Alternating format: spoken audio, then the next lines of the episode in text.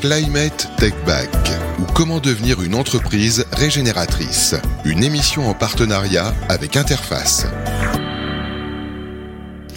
Bonjour, bienvenue à tous. Je suis ravi de vous retrouver pour ce nouveau numéro de Climate Take Back, une émission proposée par Radio Imo, Radio Territoria et Interface. Vous le savez peut-être, la France s'est fixé en 2019 l'objectif d'atteindre la neutralité carbone en 2050. Cette nouvelle donne climatique impose une accélération de la décarbonation du pays, une redéfinition de notre système énergétique, encore dépendant, bien sûr, aux deux tiers aux énergies fossiles. Alors, comment les entreprises peuvent-elles changer la donne, changer ses modes de fonctionnement de production, d'organisation afin de devenir une entreprise plus vertueuse, comment établir une véritable stratégie climat dans les entreprises? C'est ce que nous allons voir avec nos deux expertes euh, du jour, nos deux invités, qui représentent deux sociétés très, différentes. On va le voir, hein. une côté, l'autre non côté, une américaine, l'autre française, l'une qui fait des produits et des produits et l'autre des services. Laetitia, vous êtes euh, Laetitia Boucher, vous êtes responsable développement durable Europe du Sud chez Interface. Bonjour, bienvenue. Bonjour, merci.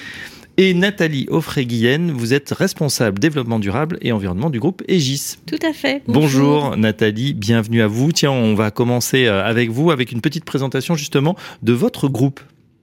Très bien. Eh bien Aegis, c'est un groupe euh, international euh, implanté dans 120 pays avec 16 000 collaborateurs. On est un groupe de conseil et d'ingénierie de la construction et des services à la mobilité pour faire simple, on est un peu l'équivalent, si vous voulez, des architectes pour les maisons, mais pour tous les mhm. grands projets d'aménagement du territoire. Donc euh, des routes, des barrages, des aéroports, euh, des, la création de villes nouvelles, etc. Et on a la particularité aussi d'exploiter des infrastructures de transport, donc des aéroports et des autoroutes. Donc on a intégré depuis plusieurs années euh, le mmh. changement climatique compte tenu de nos activités hein, dans la stratégie de l'entreprise et notre ambition c'est de devenir un acteur de référence des infrastructures, des bâtiments intelligents et durables au service de la lutte contre le changement climatique et d'améliorer le cadre de vie des populations. ça fait pas mal, effectivement. Euh, vous êtes euh, vous-même hein, responsable donc, du développement durable, je l'ai dit, et environnement.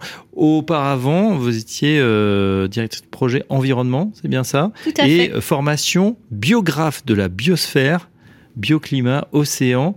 Qu'est-ce que c'est un biographe de la ou une biographe de la biosphère? Géographe. Géographe, pardon. bah en fait, euh, si vous voulez, maintenant, on, appellerait ça en formation euh, les formations à l'environnement. C'est vraiment euh, d'étudier toutes les interrelations du système Terre entre le climat, tout ce qui est biosphère, donc le vivant, et les océans. Donc c'est vraiment comment ça se passe à la surface de la Terre, tous ces échanges, etc. Et ça aide à comprendre le changement climatique notamment. Exactement. Voilà, on fait un petit point également sur euh, sur Interface, Laetitia avec vous, Laetitia Boucher. Euh, voilà, on a déjà fait plusieurs émissions ensemble. Euh, néanmoins, on reprécise ce que fait Interface. Je le disais, hein, on a deux groupes très très différents. Vous êtes dans dans les produits, dans la production, voilà, et et, vous avez eu beaucoup d'interrogations. On, on l'a vu au cours de la dernière émission. Présentez-nous Interface brièvement. Donc c'est une entreprise, on fabrique des revêtements de sol modulaires. Euh, effectivement, on est coté en bourse, euh, notre siège social est aux États-Unis, on est à peu près 5000 dans le monde. Et euh, on s'est lancé en tout cas sur les problématiques environnementales mmh. suite à une question d'un de nos clients qui nous a demandé ce qu'on faisait pour l'environnement dans les années 90 et à cette époque on n'avait pas de réponse. Mais le CEO qui est, est emblématique, en tout cas, euh, et très connu dans le milieu de l'environnement, Ray Anderson, a voulu apporter une réponse et a lancé euh, la première mission, je crois, qui a existé bien avant la loi Pacte, qui s'appelait à l'époque Mission Zéro. Et mhm. l'objectif, c'était d'avoir aucun impact sur l'environnement d'ici 2020. Donc ça, c'était dans les années 90, il faut quand même le préciser. Et l'objectif a été atteint, on l'a vu, dès 2016. Et du coup, vous avez embrayé sur une nouvelle stratégie, une, une véritable stratégie climat. C'est ce dont on va discuter aujourd'hui. Est-ce qu'on peut expliquer ce que c'est une stratégie climat? Alors, une stratégie climat, euh, déjà, comme son nom l'indique, c'est une stratégie et donc ça doit euh, impliquer euh, toutes les parties prenantes de, l'entreprise et également des parties prenantes externes, mais déjà d'embarquer tout le monde dans l'entreprise. Et puis, par ailleurs, bah, le climat, c'est une science. Mmh. Il faut quand même s'appuyer sur des méthodes robustes, sur la science. Et nous, on a choisi de s'aligner donc sur les accords de Paris et ce qu'on appelle la net zéro, c'est-à-dire de faire en sorte de contribuer à la neutralité carbone en 2050 et euh, d'équilibrer donc ce qu'on émet dans l'atmosphère et ce qu'on va séquestrer. Mmh. Ce qu'il y a, c'est que quand on dit 2050, c'est un peu comme les rapports du GIEC. Alors vous avez vu, bah, la catastrophe était pour 2100, puis pour 2050, maintenant elle est annoncée pour 2025, donc après-demain. Euh, un objectif 2050, est-ce que c'est réaliste, je veux dire, en termes de, de, de, projection Parce que en tant que salarié, en tant que collaborateur, on se dit, bon, 2050, euh, c'est quand même dans plus de 25 ans, je sais pas où je serai, peut-être je serai à la retraite d'ailleurs. Moi, euh, oui. voilà, mais est-ce qu'on arrive à mobiliser, à se projeter sur des horizons aussi longs, ou est-ce qu'il y a finalement des milestones, des, des voilà, des, des, des, des crantages qui vont se faire, peut-être euh, déjà à échéance 2025, 2030, pour, pour essayer de donner un cadre euh, dans un temps euh, plus contenu oui, oui, oui. Alors nous, on a initié notre première stratégie climat en 2018. On s'était donné une première échéance à 2020 pour vraiment enclencher les choses. Et là, notre programme dédié au changement climatique, on a des jalons à 2025, à 2030. Mais c'est vraiment pour se donner une perspective et se dire qu'on est aligné sur vraiment cette contribution à l'horizon 2050 effectivement, il est nécessaire de, jalonner toute la démarche. Et puis surtout, pour faire des points, savoir où on en est, rectifier le tir si on n'est pas au rendez-vous. Donc ça, c'est absolument mhm. nécessaire. Et puis aussi pour mobiliser les gens, parce que 2050, comme vous l'avez dit, c'est quand même loin. Mhm. Et du coup, euh, concrètement, quelles vont être les actions qui, sont, qui vont être mises en place là, pour 2025, pour 2030 alors, on, on en a plusieurs. Donc déjà, il faut, ce qu'il faut comprendre dans une stratégie climat, c'est qu'il y a deux choses. On prend en compte l'impact que l'entreprise a sur le changement climatique, et c'est ce qui va entraîner des actions euh, pour réduire les émissions de gaz à effet de serre ou pour euh, séquestrer les émissions de gaz à effet de serre par le biais de solutions euh, naturelles. Mais c'est aussi de prendre en compte les impacts du changement climatique sur l'activité, Peut-être que Laetitia en parlera plus longuement que moi parce que nous, on est une société de service, on est un peu moins impacté, mais en tous les cas, on est obligé de prendre en compte cette double matérialité, hein, ce qu'on appelle une double matérialité. Donc vraiment de, regarder euh, les, deux aspects. Mmh. Euh, et ensuite, euh, en termes d'action, donc nous déjà, les premières actions qu'on a mises en place, c'est pour réduire notre impact, notre empreinte carbone interne. Euh, on a déjà baissé de 25% nos émissions de GES sur le scope 1 et 2, donc c'est les, émissions directes de l'entreprise. Euh, et euh, maintenant, on s'attaque, enfin depuis deux ans, à changer aussi les procédés dans nos métiers pour intégrer l'éco-conception dans, dans toutes nos missions qu'on réalise pour nos clients, pour justement qu'on soit le plus vertueux possible sur l'environnement, voire même qu'on puisse régénérer des milieux naturels, hein, puisqu'ils contribuent aussi à stocker du carbone. Euh, pour régénérer le vivant et faire en sorte qu'on soit au rendez-vous euh, de cette neutralité, euh, enfin de, la contribution à la neutralité carbone en 2050. Ouais, C'était une demande client, c'est-à-dire quand on est comme ça un acteur de, de service, qu'on est au contact de clients, c'est un plus ou c'est aujourd'hui quelque chose dont on ne peut pas se passer? Par exemple, pour les appels d'offres, c'est Comment ça, se traduit Alors, c'est pas forcément une demande de client. Euh, ça dépend déjà dans quelle région du globe on se situe. Mais en tous les cas, nous, pour nous, c'est essentiel. On a quand même 350 personnes dans l'entreprise qui euh, sont euh, des ingénieurs en environnement. Donc, pour nous, ça faisait absolument sens et c'était essentiel d'y aller. Euh, il y a quelques euh, grandes villes, euh, métropoles à sensibilité écologiste qui, forcément vont dedans, mais c'est pas encore prégnant dans les appels d'offres. Nous, on travaille quand même encore pas mal pour la sphère publique. Mhm. On voudrait que, voir un peu plus d'appels d'offres plus volontaires sur ces sujets, mais en tous les cas, nous, on se veut force de proposition. même question, tiens Laetitia, vous aussi qui est avec vos clients, est-ce qu'on observe un changement dans les mentalités des gens qui vous demandent maintenant d'être encore plus vertueux ou qui cherchent, même peut-être vos clients, hein, qui sont souvent des, grandes entreprises aussi, à, voilà, devenir plus verts, devenir, euh, enfin pas seulement plus verts parce que ça fait greenwashing, mais vraiment euh, qui sont convaincus et qui ont envie d'avancer et de calquer sur votre exemple. Oui, en fait, euh, effectivement, hein, depuis quelques temps, on observe notamment sur les cahiers des charges des appels d'offres, on a de plus en plus de volets environnementaux, des fois plus ou moins complets, donc c'est mhm. assez intéressant. On sent certaines difficultés où il va y avoir des personnes qui, qui tâtonnent encore euh, sur, euh, sur ce qu'ils vont imposer à leurs fournisseurs, euh, qui s'adossent beaucoup aux certifications et aux labels. et puis, c'est la seule chose qu'ils vont demander, alors que parfois, bah, ils vont peut-être passer à côté d'entreprises qui sont réellement vertueuses et qui, ont, en fait, qui vont au-delà des labels, mmh. au-delà des certifications, et qui, du coup, n'éprouvent pas, en tout cas, la nécessité de labelliser l'entreprise. Mais oui, on commence à l'observer. en tout cas, il y, a la volonté, puis on est très vite rattrapé par le prix malheureusement, encore. on va en parler dans un instant. Alors pour Interface, c'est vrai que dès 2016, on le disait, hein, vous saviez que la, mission ou les objectifs donnés par votre patron allaient être accomplis, et du coup, vous êtes demandé qu'est-ce qu'on va faire après, mais ça a été une décision, finalement, une, une prise de décision collective. Racontez-nous. Oui, en fait, effectivement, on savait qu'on allait atteindre notre mission zéro. On s'est dit qu'est-ce qu'on fait derrière? on a fait un sondage, entre autres, auprès des salariés, avec à savoir l'ensemble des salariés, donc au niveau mondial, bien entendu, à savoir ce qu'on allait faire derrière. Et en fait, euh, la réponse, principalement, c'était d'essayer de répondre à l'urgence climatique. Donc c'était assez intéressant parce que euh, on voyait qu'il euh, y avait une vraie volonté des salariés de continuer l'aventure et d'essayer d'aller au-delà mmh. de l'impact neutre, on va dire, essayer d'avoir un impact positif sur les écosystèmes environnants.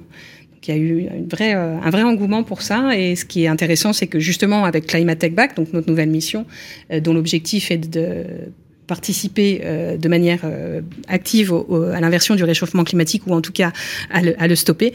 Euh, et avec un objectif d'ici 2040 de réussir à être négatif en carbone à la fois sur nos mhm. opérations, nos produits et nos services. Donc il y a une vraie volonté d'être une entreprise régénératrice qui va comment dire, euh, participer de manière positive, en tout cas sur les, écosystèmes. Oui, tout à fait. Euh, chez Egis, on s'est euh, doté récemment d'un directeur climat, carrément, puisqu'on voit hein, une émergence de, nouveaux métiers, hein, pour le coup, qui n'existaient pas il y a 4-5 ans. Bon, le petit message aux plus jeunes hein, qui s'interrogent souvent sur leur avenir. On, a des métiers sûrement qui n'existent pas encore et qui vont arriver là avec toute cette transition énergétique et écologique. comment se répartissent les rôles, vous qui êtes, on le rappelle, Nathalie Friguet, responsable développement durable et environnement, avec ce monsieur énergie finalement alors c'est pas un monsieur énergie, c'est un directeur, climat, donc c'est plus large que. Bah on se répartit les rôles euh, parce que euh, la tâche est grande. Il y a vraiment euh, beaucoup beaucoup de choses à faire, d'autant plus qu'on intervient dans différentes géographies. Donc le, directeur climat, il a plus un rôle vers les politiques, le board, les actionnaires, mhm. essayer de mettre en cohérence et en musique tout ça. Et puis après, il faut le décliner dans les business lines, hein, dans les différentes activités. Et donc moi, mon rôle, c'est aussi de travailler avec tous mes correspondants que j'ai dans les business lines pour euh, bah, faire passer cette culture et faire aussi passer euh, quelques changements dans les métiers. Oui. Alors justement, c'est très important. On va parler un petit peu des collaborateurs parce que, bah voilà, il y en a qui sont euh, comme vous, très passionnés, très investis, très en avance. On pourrait dire early adopter. Et puis il y a les autres, bon, qui euh, sont peut-être un peu plus réticents. On a des, des, freins parfois au sein de l'entreprise. Comment on fait pour, pour les lever? Ça passe par quoi? Par de la pédagogie, par de l'éducation? Est-ce que déjà c'est quelque chose que vous avez ressenti? C'est-à-dire des très enthousiastes et puis des qui traînaient peut-être un peu la paix, qui n'avaient pas forcément envie de changer? Oui, mais comme je le disais tout à l'heure, on a quand même pas mal de collaborateurs qui travaillent dans l'environnement depuis des années, donc pas seulement des jeunes. Heureusement, il y a des plus anciens aussi qui sont passionnés par le, par le sujet, mais les, jeunes, effectivement, euh, le sont. Et euh, du coup, d'avoir euh, cette sensibilité dans les équipes, finalement, ça, ça, crée quand même une ambition collective et mmh. ça aide aussi à emmener tout le monde. Bien entendu, il y en a toujours qui sont un peu réticents, mais quand on explique, qu'on voit que ça va dans le bon sens, on arrive petit à petit à amener. Après, ce qui est dur, c'est aussi de faire changer les process de production, d'intégrer des choses sur lesquelles on n'est pas forcément à l'aise. Et là, effectivement, ça passe par de la pédagogie, de la formation. Euh, et puis des sessions de travail communes pour justement embarquer euh, la majorité euh, des, collaborateurs. Mmh. Euh, il faut que ça soit euh, très aligné, en tout cas que le management soit très aligné. Alors c'était le cas chez Interface hein, avec ce, votre patron visionnaire finalement. Euh, comment c'est relayé là aussi sur euh, sur le terrain? Bon, chez Interface, il n'y a pas de sujet quoi. On est, si, il peut y en avoir. oui, quoi Qu'est-ce quels vont être les points de friction? Quels vont être les freins, par exemple, Laetitia Boucher?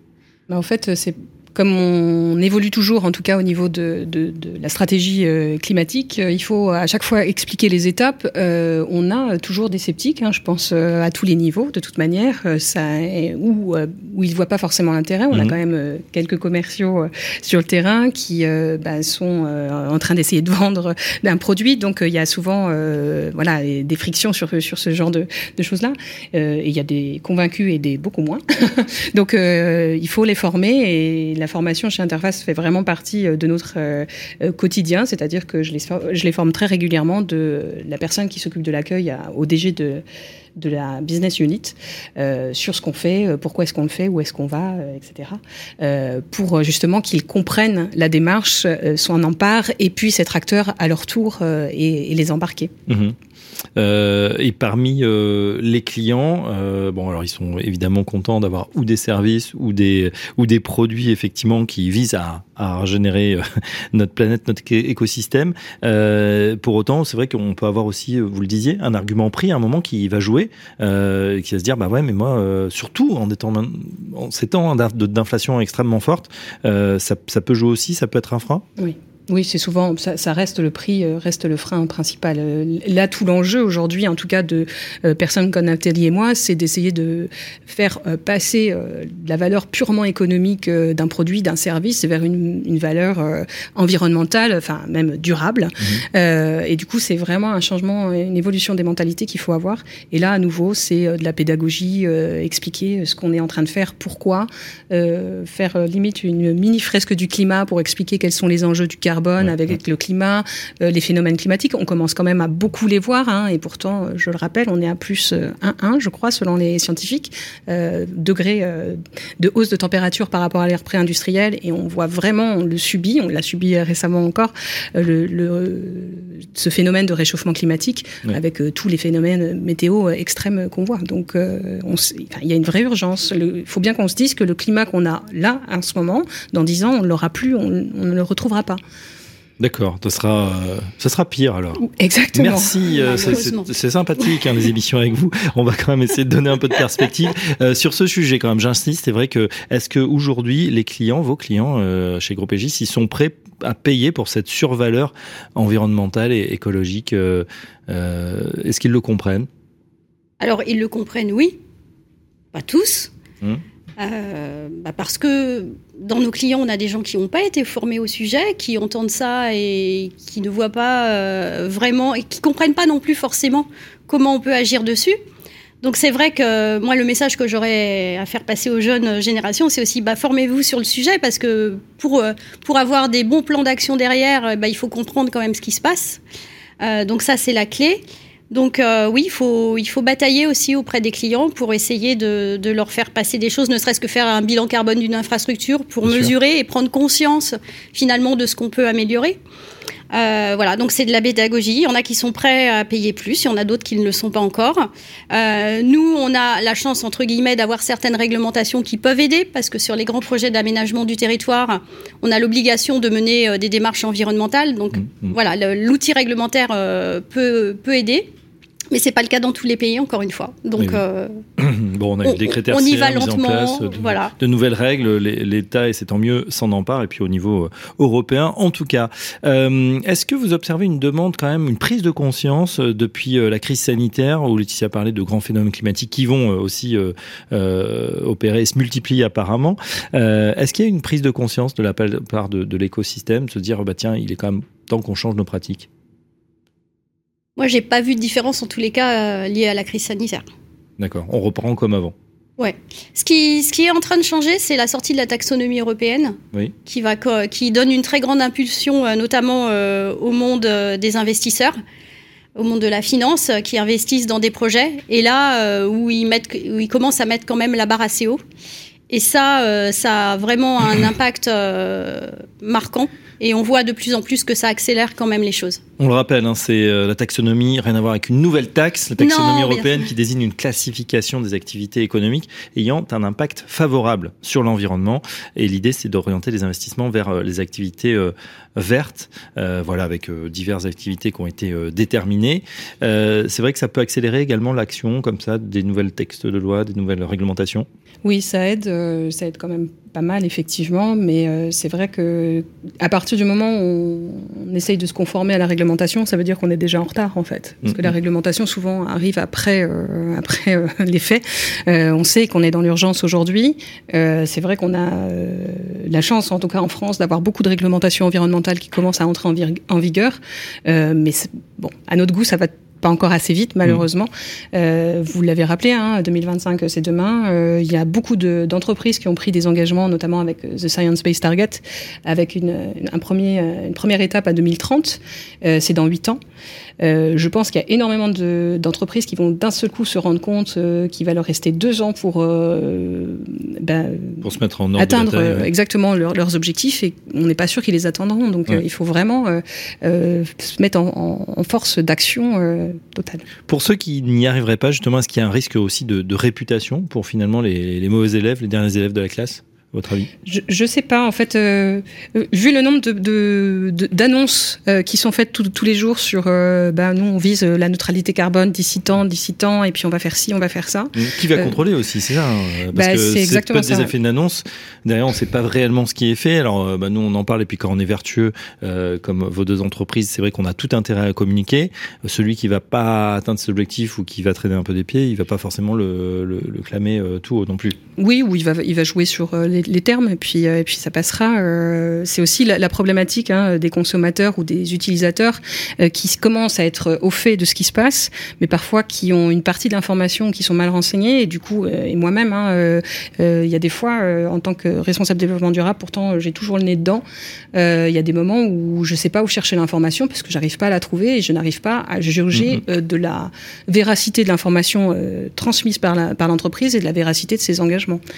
Il y a aussi un risque d'asymétrie entre effectivement des, des, gros groupes qui peuvent avoir euh, effectivement en leur sein euh, bah, des, des, des, responsables euh, développement durable euh, comme vous deux, ou les plus petites structures qui n'ont pas les moyens, où bah, le DRH ou le manager va, va faire un peu tout. donc passer aussi peut-être des fois à côté de certains textes, parce que c'est de mmh. plus en plus loin hein, aussi, à, comme vous Exactement. le disiez, à, à, embrasser toute cette réglementation et, et être à la page finalement de, de tout ce qui se passe. Bah, je pense qu'ils vont malheureusement pas avoir le choix. C'est-à-dire ouais. que si la réglementation leur impose de faire des choses, hein, maintenant on impose au, au, même aux petites structures de faire un bilan carbone simplifié. Alors, ça nécessite pas forcément d'avoir un spécialiste. Hein. Vous pouvez toujours euh, bah, payer au coup par coup des prestataires qui, qui sont spécialisés. Mais n'empêche qu'un prestataire, ça se pilote et donc il faut un minima une culture. Et bah, c'est tout l'enjeu. Hein. Le management, il faut aussi qu'il, enfin, faut surtout que le management se, se, se forme mmh. euh, pour être à même d'être sûr euh, d'intégrer correctement euh, les enjeux du changement climatique et surtout de trouver les, les bonnes actions. C'est le risque. C'est c'est de pas trouver euh, les, les, bonnes actions qui vont en face et d'avoir des, des, fausses bonnes idées en fait. Mmh. Donc euh, c'est important la formation. Et... Bon, en tout cas, bonne nouvelle euh, pour vous. A priori, hein, ce sont des nouveaux métiers qui ont émergé et qui sont de plus en plus euh, observés, euh, courus. Euh, cette transition énergétique et écologique d'entreprise. Justement, tiens, bah, vous, vous avez raconté, voilà, votre passage de, de, géographe de la biosphère à, à responsable développement durable. quels sont les, les prérequis, voilà, pour ceux qui nous écoutent, qui sont peut-être tentés par ces métiers? Alors si on, veut vraiment être responsable climat ou environnement, il faut avoir un bagage scientifique. Ça c'est clair. Donc, euh, sciences de la terre, sciences de la vie, enfin, voilà, tout, tout, toutes ces formations en environnement. On peut être aussi ingénieur agro. Du moment qu'on a une culture scientifique, des bases même mathématiques, hein, si on parle de bilan carbone, etc., euh, ce sont des bagages qui, qui aident, hein, euh, forcément. Euh, maintenant, euh, quelqu'un, il euh, y, y, a beaucoup de gens aussi passionnés qui veulent changer euh, de, de, travail. Hein. Moi, j'ai des entretiens des fois avec des gens qui me contactent par LinkedIn. Euh, voilà, je suis pas mm -hmm. de pub, mais quand même un peu, et qui me disent bah j'aimerais changer de métier, j'ai vu ce que vous faites, qu'est-ce que vous me conseilleriez? Bon bah si on est intéressé, il y a quand même des formidables outils maintenant grâce à Internet où oui. on peut se cultiver. Il y a le Shift Project qui diffuse des tas de choses intéressantes qui permettent d'augmenter sa formation professionnelle. Donc voilà, en tous les cas, on, on, ne peut pas prendre en main ce sujet si on n'a pas un bagage minimum. Ça, c'est clair. Ouais, bon. J'ajouterais même euh, si on ne l'entretient pas. Oui. Euh, parce que ça va extrêmement vite entre la législation, l'innovation, les concepts de développement durable qui évoluent énormément. On a effleuré le sujet tout à l'heure. Hein. Il y a aussi euh, les effets rebonds, c'est-à-dire que parfois on va prendre une bonne décision euh, ou une décision qu'on pense est bonne et puis finalement les effets euh, à l'autre bout de la terre, ça va être un tsunami. Donc c'est toute cette, enfin évaluer les effets mmh. à longue, à, sur du long terme, c'est pas toujours évident, même si aujourd'hui en termes d'innovation, de technologie et de savoir, on est, on est quand même très doté par rapport à il y a une dizaine voire une quinzaine d'années. donc donc voilà, mmh. mais mais ouais, il y a vraiment une grosse culture à avoir et il faut être extrêmement curieux, je pense, oui. euh, si on veut faire ce métier. Et ouais, j'ai l'impression aussi pour atteindre les objectifs hein, et, et, faire bouger euh, l'ensemble de, de, de, de l'organisation, euh, qu'elle soit voilà privée, publique, etc. En tout cas emmener tous les collaborateurs, c'est aussi mener une, une approche euh, transverse. Hein, vous insistez sur ce point, c'est-à-dire pas aller voir simplement le petit bout de la lorgnette, juste la division développement durable. Il faut aller voir la RH, les achats, à la production En fait, il faut apprendre à ne plus travailler en silo, mais vraiment en transverse. Euh, en tout cas, si on veut prendre une... Euh, enfin, on peut prendre des engagements, mais après, pour les mhm. réaliser, il faut vraiment impliquer tout le monde. Donc, effectivement, euh, le, la R&D, les RH, les responsables développement durable, le service achat, les opérations, etc. et on ne peut pas y arriver seul. Euh, en tout cas, c'est vrai qu'on a parlé beaucoup plus euh, de la partie service euh, chez Nathalie, mais nous, on est fabricants, donc on a forcément des fournisseurs. Et les fournisseurs, c'est, en tout cas, nous, leur implication, c'est ce qui nous a permis bah, de faire baisser drastiquement nos, émissions de, CO2, en tout cas sur enfin, l'empreinte carbone de nos produits et même l'empreinte carbone de, notre, de notre usine, enfin de nos usines. Donc c'est très intéressant, important. Et après, aussi euh, tout ce qui est euh, euh, travail multipartie prenant, c'est-à-dire qu'il n'y a pas uniquement les, les, les fabricants ou les fournisseurs, il y a aussi les euh, universitaires qui peuvent nous aider à trouver des mhm. solutions, euh, de l'innovation. il y a nos concurrents aussi, hein, qui peuvent aussi, on peut faire ce qu'on appelle de la coopétition, c'est-à-dire qu'on va travailler avec nos concurrents pour développer des services, des, des, idées, etc. Donc il y a vraiment une collaboration multi-services et multi-parties prenantes, c'est vraiment ça, sans oublier bien entendu les utilisateurs qui peuvent avoir aussi de très bonnes idées. On a l'impression d'une co-construction, en tout cas, on ne pourra rien faire tout seul, on l'a bien compris. En tout cas, c'était un, plaisir d'avoir cet éclairage hein, de deux spécialistes. Un grand merci à Nathalie Offray-Guilaine. Je rappelle que vous êtes responsable développement durable et environnement du groupe Aegis. Merci à vous, Nathalie. Merci aussi. Merci à Laetitia Boucher, responsable développement durable Europe du Sud chez Interface. On se retrouve très prochainement pour un nouveau numéro de Climate Take Back. Climate Tech Back ou comment devenir une entreprise régénératrice. Une émission en partenariat avec Interface.